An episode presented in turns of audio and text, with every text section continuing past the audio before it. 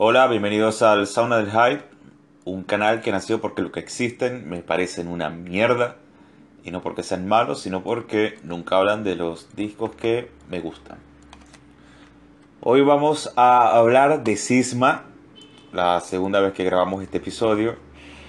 Me acompaña mi amigo Sebastián de Colombia, que es el que me sugirió la idea, así que vamos a ver qué tal queda. ¿Qué tal Sebastián? ¿Cómo estás?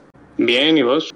Muy bien. Yo creo que cuando hablamos de Sisma, las presentaciones sobran un poco, ¿no? Sobre todo porque es un grupo... O sea, no vamos a, no vamos a descubrir el hilo negro acá, ¿no?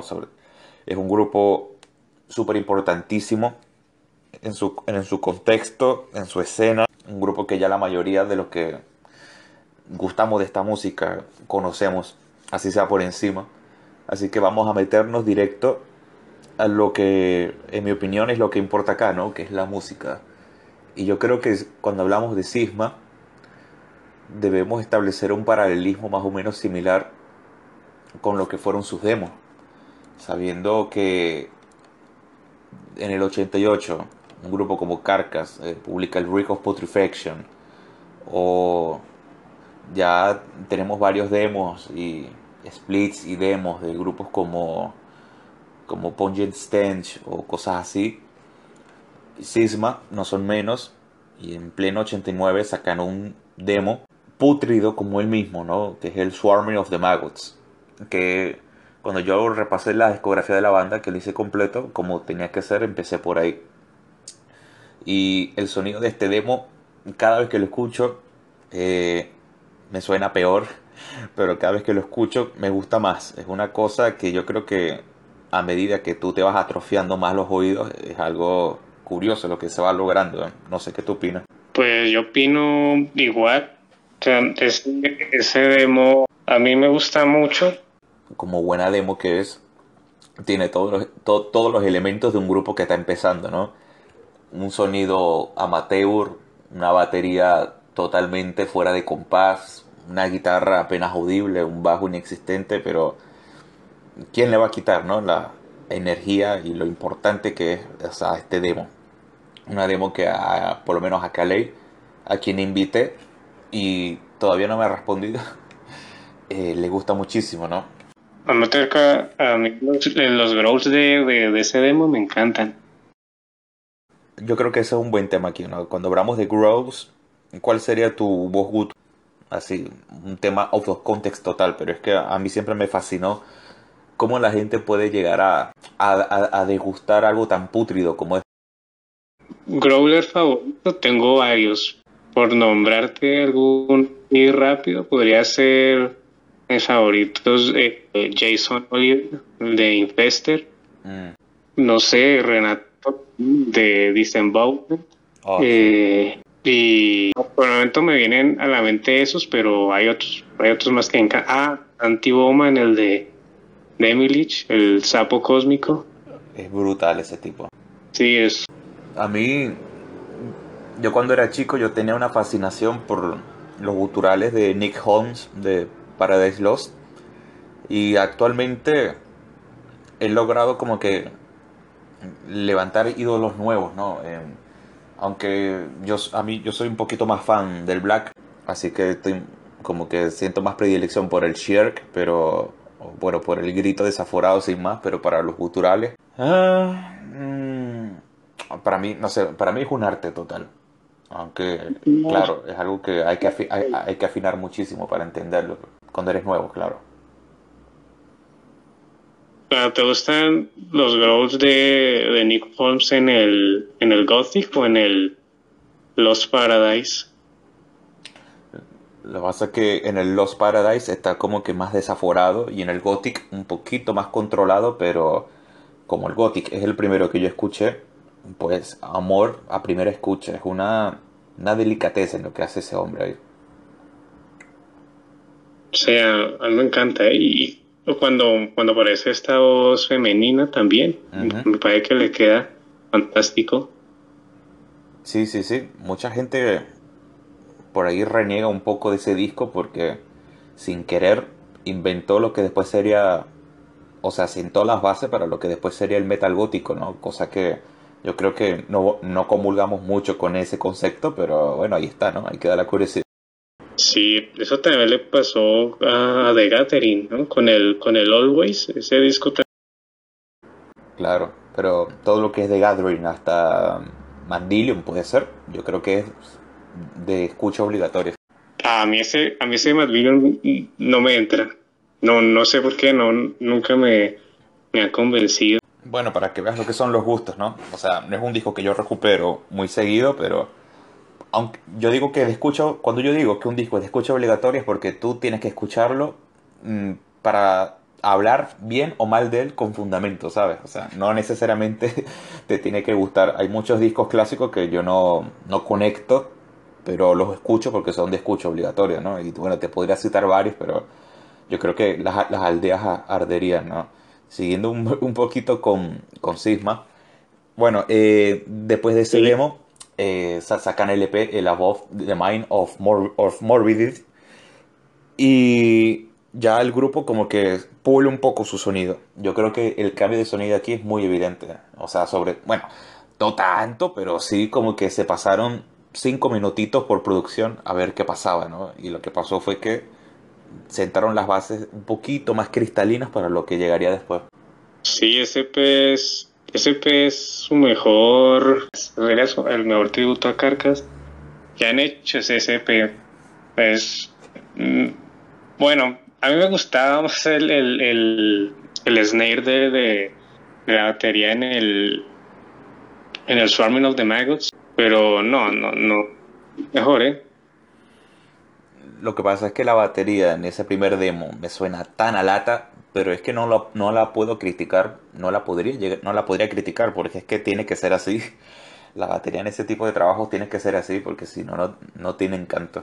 Sí, bueno, también en, en el ese, yo noto que ahí, eh, ahí suenan más al, al Symphonies of Sickness y, ya no tanto a, a ¿no? Estaban, mm, también tenían esos tintes de, de y entonces en este yo, yo no le encuentro casi nada, ¿no? Acá es, pues, yo encuentro 100% carcas. Ahora, yo creo que ya metiéndonos en el mundo yeah, bueno, ya lo conversamos, ¿no? La primera vez que intentamos grabar esto. Yo creo que es un disco que desde la portada llama la atención. Y ya cuando la escuchas, es un disco corto, media hora. Como ya dije, en este podcast no se va a hablar de lo que significó este disco y tal, porque yo creo que ya eso se ha hablado mucho, sino de lo que a nosotros nos parece. Así de simple. Bueno, Seba, ¿a- ¿cómo tú puedes interpretar la portada, las letras? O sea, de- desgránate como quieras. O sea, para ti, ¿de qué trata Yeah? O sea, ¿qué nos plantea el grupo conceptualmente aquí? Si es que para ti te plantea algo. Mm, Yo creo que acá plantean, bueno, es obvio que acá, ellos acá ya más único, porque en entonces que, que hay algo similar allí. Bueno, sí, sí, hay, sí podemos trazar ciertas eh, similitud, pues más que nada con el, con el Dead sueco, porque, bueno, el, no, el disco fue grabado en los míticos Sunlight Studios, momentos suena hay, un poco al, al, al Dead sueco, pero, pero muy poco, ¿no? Y bueno, a mí la portada eh, me encanta, ¿no? O sea, eh, yo, yo conocí a Sisma con, con el Yeah y yo lo escuché y no, no, no, no me pareció la gran cosa este, este disco, pero que yo lo sentía como algo plano, seco, ¿no? Pero ya con más escuchas le, le fui agarrando más el gusto, ¿no? Y, y ahora es de mis discos favoritos, y que sí de- del género. Y bueno, bueno, y hablando así más de la, de la portada, eh, me, me, encanta. Es Moais ahí que nada que ver y el, y el título del disco, Yeah. Porque ¿quién, quién en ese entonces le, le, le, le, pondría un disco de death metal Yeah, no? O sea, más adelante sí iban a haber más títulos más eh, descolocados, raros, ¿no? Pero eso, que recordar que este disco es del 91 y que, que le pudieran así ya era como ah, bueno y las letras acá las letras son algo no, no conozco exactamente todas las letras de las de las canciones pero pero hablan eh, algo más eh, filosóficas existenciales por ejemplo, la primera canción, Why Am I, habla algo así como de que, bueno, que es el sentido así de, la vida. Nacemos, morimos y que ya hasta ahí no, si, si es que existe un Dios, si existe el infierno, es como ese cuestionamiento, ¿no? Pues, puede ser básico, pero yo creo que eh, eso es eh, de eso a, lo que hacían en, en, en, el EP y en el demo, yo creo que ya es, es totalmente cielo y tierra. En el 91, precisamente, o sea, bueno, año glorioso para, para la música que nos gusta. Ya habían salido discos, ¿no? Eh, yo creo que en el apartado Death Metal tenemos varias ideas de olla míticas como el Human the Dead, o el, o el, o el ahí siempre lo pronuncio mal, Inquestionable Presence de Atheist. Y sí. esos son discos también, ¿no? Bastante técnicos, muy filosóficos, muy profundos, ¿no? Para lo que era el death metal en su vertiente más pura, ¿no? Del 89, del 90, sobre todo del 90, porque en el 89 todavía había como que una mezcolanza con el trash entonces en el 91 esta gente lleva esto a otros niveles, eh, niveles que yo creo que llegarían a su punto de, de ranciedad con, con Cynic en el Focus, pero bueno, ya hablaremos de eso. Y nada, este Jet, pese a ser muy ambicioso, no es un disco excesivamente técnico como los que hemos mencionado, ¿no? Es un disco que incluso, no sé si te pasa, o sea, por momentos no te suena hasta happy, ¿no? o sea, con melodías como que muy alegres, pero yo creo que son melodías que buscan eso, o sea, llevarte a un viaje de introspectivo, ¿no? Y de autocuestionamiento, o sea, a mí eso es lo que a mí me genera, no sé tú.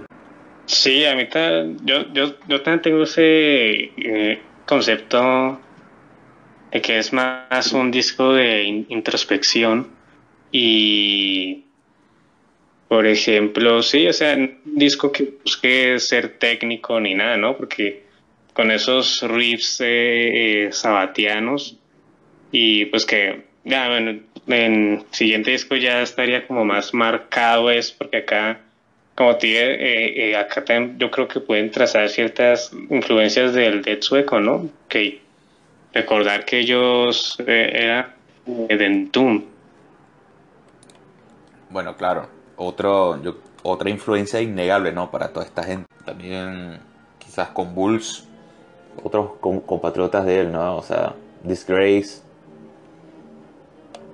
Ahí, pero... Sí, mira, es... ¿Sí? Esas bandas que mencionas, Disgrace, con Bulls, eh, esas siguieron, eh, antes siguieron los pasos de Tisma, ¿no? Esto, esto, hacer este death metal más bueno, que después lo llaman roll, ¿no? Estos riffs del hard rock 70 con más groove.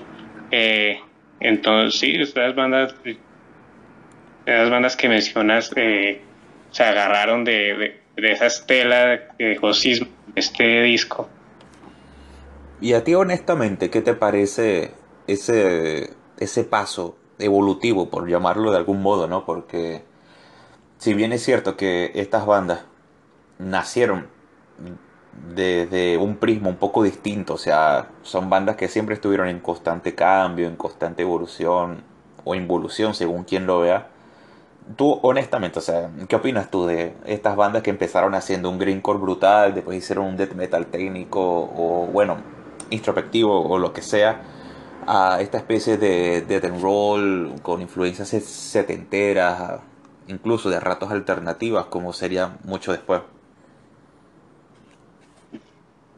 Eh, pues yo, yo creo que está bastante bien, ¿no? Que al fin y al cabo son músicos, muchos de ellos empiezan eh, a edades muy tempranas, entonces pues quieren, eh, eh, con el tiempo se van volviendo quizás, digamos, más, más habilidosos y pues normal que quieran buscar hacer algo más elaborado, ¿no?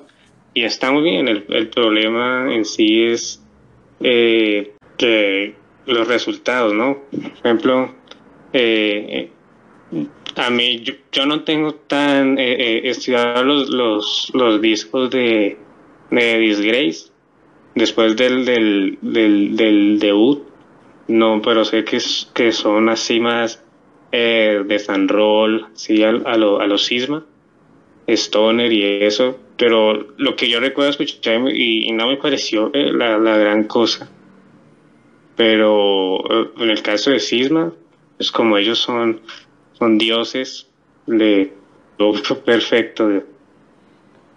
Yo creo que diste en el clavo ahí, o sea, al final estos músicos son tan buenos que parece que se le quedan cortos eh, las etiquetas, ¿no? Y en todos los subgéneros eh, hay, hay, ejemplos de ello, ¿no? O sea, tenemos, um, bueno, el, mismísimo Shock Schuldiner, que, o sea, era tan bueno que el death metal se le quedó corto, o el mismo Isaac de Emperor, ya hablando de black metal, o sea, es un tipo tan virtuoso y tan eh, erudito en lo suyo que el, black metal se le quedó corto y son músicos, o sea, cada quien en su palo que son tan buenos que al final, o sea, se ven obligados sí o sí a, salirse de su de las etiquetas con las que empezaron y a hacer algo totalmente distinto, ¿no? Sisma, ¿por qué no? Podría ser un grupo de esos, ¿no? Que al final, o sea, el death metal, vamos, vamos, o sea, en su raíz más pura es un, subgénero quizás un poco limitado en cuanto a, a, a variantes, o sea, cualquier cosa mínima que tú agregues, sobre todo en, en estos años, entre el, 80, entre el 89 y 91, yo creo que cualquier mínima cosa que se saliese un poco del patrón ya te hacía distinto. Y precisamente esos discos son los que pasaron a la historia, ¿no? Como este, como el Human, el Inquestionable Presence o el Consuming Impulse de Pestilence, etcétera, etcétera, ¿no? Sí, sí, pero este... Ah, pues e, era normal, ¿no? El, en ese entonces, eh, en el año como apenas, que, que apenas era como un niño, bueno, las bandas que, que, que eran más ambiciosas, ¿no? Entonces estaban, pues muchas de ellas pues terminaron creando eh, subgéneros, ¿no? Pues ahí ya tienes a, a Atheis, eh, a Death, a Nocturno, eh, Atrocity y esas bandas, ¿no? Que empezaron a hacer esas cosas eh, distintas y que le daban eh, más vida al género, ¿no? Y, y, y, lo hicieron, y bueno, y pues ya, ya más de 30, pues mira, eh, la influencia de esas bandas sigue estando muy...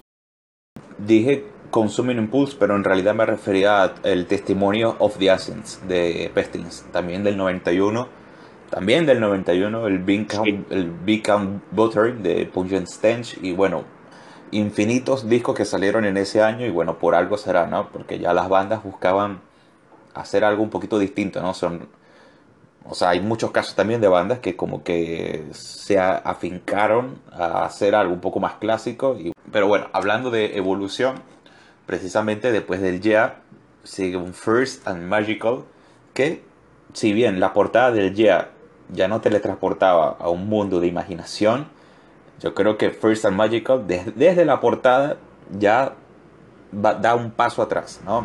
Con esa foto que parece, parece diarrea, ya hay mal, pero musicalmente el grupo, el grupo, o sea, bueno, no vamos a descubrir nada aquí, ¿no? O sea, me parece un gran disco, un disco ya totalmente liberado de las ataduras de, de las etiquetas, o sea, si no fuese por el, por el gutural de del señor janitor, o sea, diríamos que es cualquier cosa, pero no.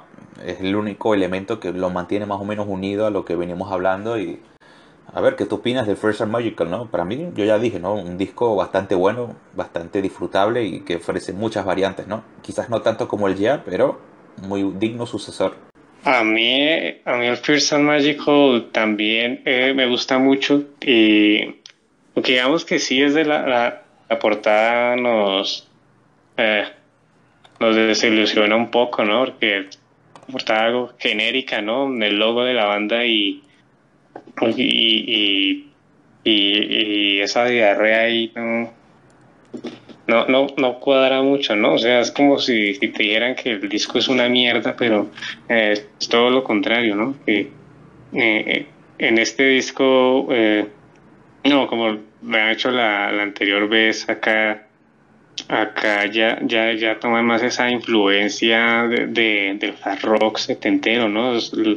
Esos riffs no, no, no, no, no, no son nada agresivos, no, no, únicamente no, no, como dices, no hay nada de, de, de, de death metal, quizás ah, en algún momento sí algo de, un poquito de, de grindcore, sí. o más que nada por, los growls de Janitor, pero hasta ahí, ¿no?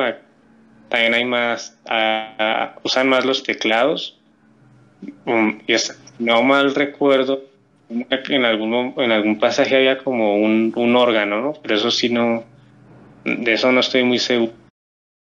Recuerdo que en Metal Archives hay una reseña que, bueno, la única que hay del tipo que dice, este disco es como si los Beach Boys hubiesen conocido a Napalm Death y yo creo que todo lo que hay en el medio de Beach Boys y Napalm Death es eh, esto, es un disco de, de fantasía en el buen sentido, ¿no? Porque muchas veces el metal se, tiende a pensar que es un, un estilo limitado en cuanto a, a, que tiene que sonar así, tiene que sonar pesado, pero este disco logra sonar pesado sin necesidad de apelar a una brutalidad de ejecución extrema, que para mí eso es muy, muy difícil, ¿no?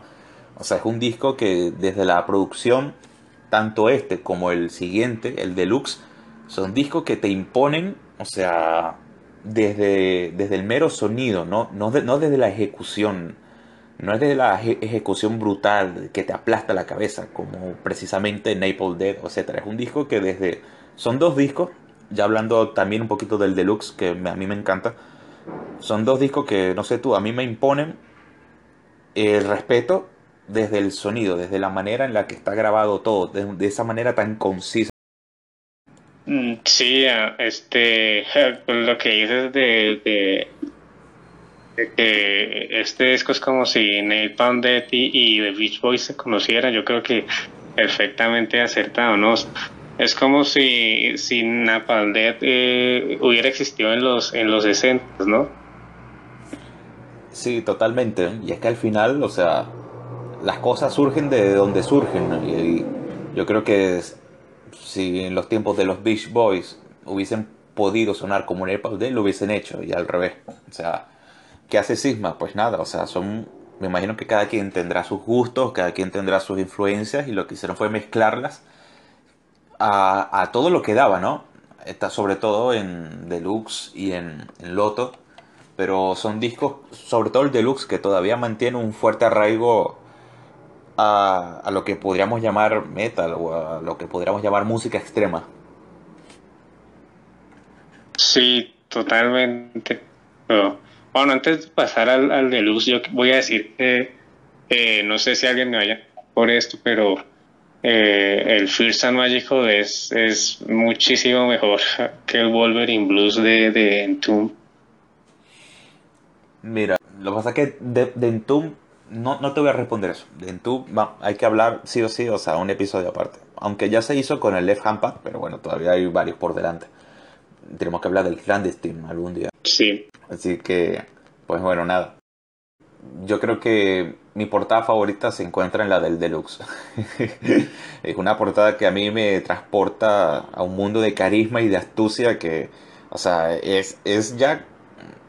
Tenemos ya a los finlandeses sacándose la, pija, la, la, chota, como se diría, en, la polla, como se dice en cualquier lado, y haciendo el, el, el helicóptero y mientras dice aquí hacemos lo que nos da la gana, ¿no? La, eso es lo que me transmite la portada del deluxe. Y ya musicalmente, o sea, creo que es mi segundo disco de, de favorito. Creo no, estoy seguro. Es un disco que me, me encanta, me divierte muchísimo y es cortísimo incluso. Ah, a mí también me encanta ese, el, el deluxe, ¿no? También, más también es mi segundo favorito de ellos. Y la portada, la portada también es, eh, eh, yo, yo creo que sí está perfectamente, porque pega mucho, ¿no? El sonido de así retro. Además que aquí suena muchísimo más, eh, más old school, más hard rock en este disco. Ya está también un poco de, stoner, ¿no? El, el tono de, la, de, las guitarras y más pesado. Es un disco que eh, también me, encanta, ¿no? Eh, eh, tienen hasta, en momentos tienen algo de, de punk. Como por ejemplo en, en, en Head Off, me parece que es como la canción más, más punky del, Sí, sí, sí. Es un disco que, que huele a clásico, ¿no? Y ya ese tono Doom, digo, Doom no, eh, Stoner. Eh, a ver, es del 94. Y no es por nada, ¿no? Pero ya había grupos también con su raíz dead que de a poco fueron pasando este sonido, como los ingleses de, de Cathedral, ¿no? De, de Cathedral. Que a mí me gustan muchísimo. Sí, a mí también, en especial el, el Forest of Equilibrium, pues, Claro, pero, pero ese disco es el disco Dead de ellos, ¿no? Después harían cualquier cosa, ¿no? Con The Eternal Mirror o The Carnival Bizarre, ya metidos en ese sonido stoner tan característico, ¿no? De ellos, por lo menos para mí. Sí, sí. Sí, correcto, pero... Eh, entonces, sí, el, el, ese el deluxe también, bueno, como dices que huele a clásico, eh, sí, huele a clásico por, por la música, pero el disco en sí, no sé si, no creo, ah, no, a, a, además de nosotros, yo creo que nadie más lo considera como un clásico, ¿no? Que poco se habla de, de del deluxe, ¿no? Hasta dentro de la discografía, así no es como que el disco como junto al Girl on así ignorado, ¿no? Y curioso, ¿no? Que es que también este es su segundo mejor. Sí, para mí lo es. No tengo ninguna duda. Porque ya lo que sería el Loto y el Girl on the Beach. O sea, eso, bueno, vamos con el Loto, ¿no? Eh, en la portada, bueno, nos encontramos a un grupo con esas pintas, ¿no? Tan noventeras que yo lo detesto. Yo veo esas pintas y no importa dónde esté, me, me teletransporto a una película de, de American Pie y, o sea, con, con, esos muñequitos, ¿no? Tan, no sé, muy noventero todo, ¿no? Y parecen también personajes de, ¿cómo se llama? De Celebrity Deathmatch, ¿no? O, así era que se llamaba el programa. Sí, sí, es. Sí, no, todo muy rancio, pero... Eh, es bueno, hablamos de un grupo que se que tiene el cambio como bandera y bueno, este disco no, no podía ser menos, ¿no? Son, es un disco larguísimo para lo que es Sisma, ¿no? De, decía que el deluxe era cortísimo y no, era que se me hacía cortísimo. Bueno, este disco se me hizo larguísimo. Sí, noto un disco que yo mm, me parece acá ya prácticamente no hay nada de, de grindcore, ya no hay, eh, ya no está, la, ya no es, ya hay voces culturales, ya creo que sigue siendo así algo más de rasposas, ¿no? Creo, pero en este disco, en este disco prácticamente una banda de stoner, ¿no? Alguna que otra influencia de, de rock alternativo y Sí, yo creo, yo estoy de acuerdo contigo en que es un disco que se hace algo largo, ¿no? Además que tiene, creo que tiene hasta un, un hidden track, me parece, y por eso es que minutos de silencio se, se alarga, ¿no? Sí, sí, tiene, una pieza escondida, pero vamos, que, o sea, si ya vas a hacer un disco largo, o sea, que va. Yo creo que eso es un recurso que queda bien, bueno, en fin, cuando todo está hilado, pero bueno. Nada. ¿Cómo? Quedaba bien para la época, porque en ese entonces era como muy de moda poner esos, esos tracks ocultos. Ah, bueno, claro. Sí, a mí me pasó varias veces que, tú pones el disco, lo dejabas sonar y bueno, te ibas, terminaba, te ibas a hacer otra cosa y cuando regresabas, algo, algo te regalaban. Eso era, eso era muy bonito, sí. Sí. Ya. Y... ¿Sí? No, pues nada. Pues es un buen disco, pero eh, a mí yo siento que flaquean en, algunos momentos, ¿no? Y pues, si no estoy mal, este, este disco es como su disco más popular, si se le puede decir popular a un disco de, de Sisma, que hasta creo que hay una, de usó en una película, pero no, no, no recuerdo cuál. Uf, ese, no, no sé, ese dato habría que buscarlo. Pero ya el equipo de, de postproducción, nuestro gran equipo de postproducción, cuando salga este episodio, lo va a poner aquí en pantalla. Eh, siguiendo adelante, bueno, ya el último disco hasta la fecha, que es el Girl on the Beach del 98. Un disco ya con la resaca de los 90 llegando a su fin. Un disco con... A ver, es que yo soy muy fan de las portadas, Sebastián. O sea, yo, para mí el arte gráfico para mí es importantísimo, ¿no?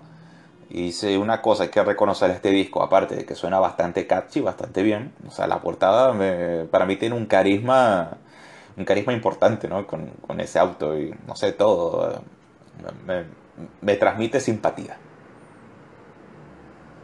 Sí, la, portada es como la portada del deluxe, pero remasteriza ahí el auto, eh, eh, la chica. Solo que esta, esta se ve más bonita esta portada, pero en cuanto a música, este disco, bueno, creo que sí estamos de acuerdo en que es como que el, el más flojo de, de Sisma, porque acá están y acá están eh, acá tocan más sensibilidades del, del pop como dices este disco es más catchy más sí es más más como el más accesible nomás eh, eh pero en es un disco bueno pero creo que lo que falla es que es, mm, a, mi parecer es muy poco memorable, ¿no? Claro. No sé, ¿tú qué opinas? Sí, sí, sí. Es, un disco que juega un poco al, al, despiste, ¿no? O sea, vamos, el mismo título parece una broma, ¿no? La chica en la playa. Y tú ves la, la portada y se ve que hace un frío de mierda que, o sea, así, o sea, sí, que te cagas, ¿no? Y yo, para mí todo, todo el disco es eso, pues, no, nunca sé definir hasta qué punto me están tomando el pelo y hasta qué punto me están proponiendo algo, ¿no? O sea, no, no sé, me parece... Este sí me parece un disco un poco escondido, o sea, bueno, sobre todo para mí, ¿no? Que no, no lo controlo tanto y a pesar de que lo, repasamos hace poco, no, no logro conectar con él como, como debería, ¿no? Tanto así que, bueno, que se, que se separaron y bueno, nada, ahí quedó la leyenda de Sigma, pareciera. Sí, hasta ahí Y pues, eh, bueno, sí, a veces se separaron, resultó la, la muerte del, grupo, que hasta, no recuerdo muy bien, creo que ellos se separaron fue porque murió uno de los guitarristas, pero eso fue mucho después. Sí, claro. Es un disco donde se siente que había tensión entre, entre los integrantes y bueno, nada, eventualmente había que separarse sí o sí. Y bueno, a pesar de que actualmente siguen dando conciertos por ahí, bueno, ya hicimos el paralelismo con Demilich, que son grupos que no hace falta que, que regresen o graben algo, ¿no? Yo creo que ya lo que hicieron está bien. Y ya para ir cerrando un poco el EPI, ¿cómo, ¿cuál es tu reflexión para con Sisma? O sea, ahora sí vamos a hablar un poquito ¿no? de, de, su importancia. Para ti, ¿cuál fue la importancia de Sisma para, para la escena? O sea, ¿Qué sensaciones te generan? Mm, bueno, eh, yo, yo yo veo a Sisma más como una banda eh, muy, muy, muy de nicho, decir que de, de culto, ¿no? Porque realmente pues son muy poco eh, mencionados, ¿no? Siguen siendo, quedan así como grupo eh, de culto. Y, pero fueron influyentes, ¿no?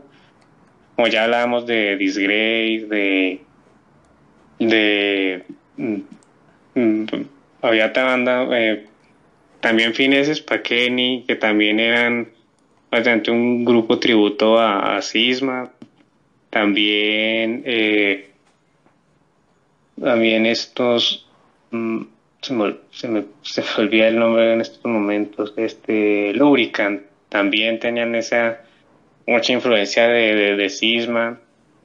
Lo mismo en Toom, ¿no? sería raro que sin Sisma existiera el, el, Wolverine Blues y, y eso. Entonces sí, es un, es un grupo que, que sí influyó. Mm, quizás su influencia no, no, no permeó tanto como, como otras bandas, pero digamos que sí es un, es un, una banda de la que vale muchísimo la pena mm, darle una vuelta a su, discografía, que es muy corta. Mm, y pues que ah, debería ser, debería ser más, más importante, ¿no? porque hacían que su influencia haya sido eh, eh, pequeña, eh, mucho, ¿no? Por ejemplo, al menos el día ¿no? El día que yo creo que hasta a los más puristas les gusta ese disco, ¿no? hasta el, a, a, al azulón le gusta, pues porque no no, no, no al truma, al oliente le, le puede gustar ese, ese disco. Sí, bueno, la reflexión final mía también va un poco por ahí, ¿no? Un grupo de culto y como todos los grupos de culto, o sea, están destinados a ser, pues eso, de, de nicho, de...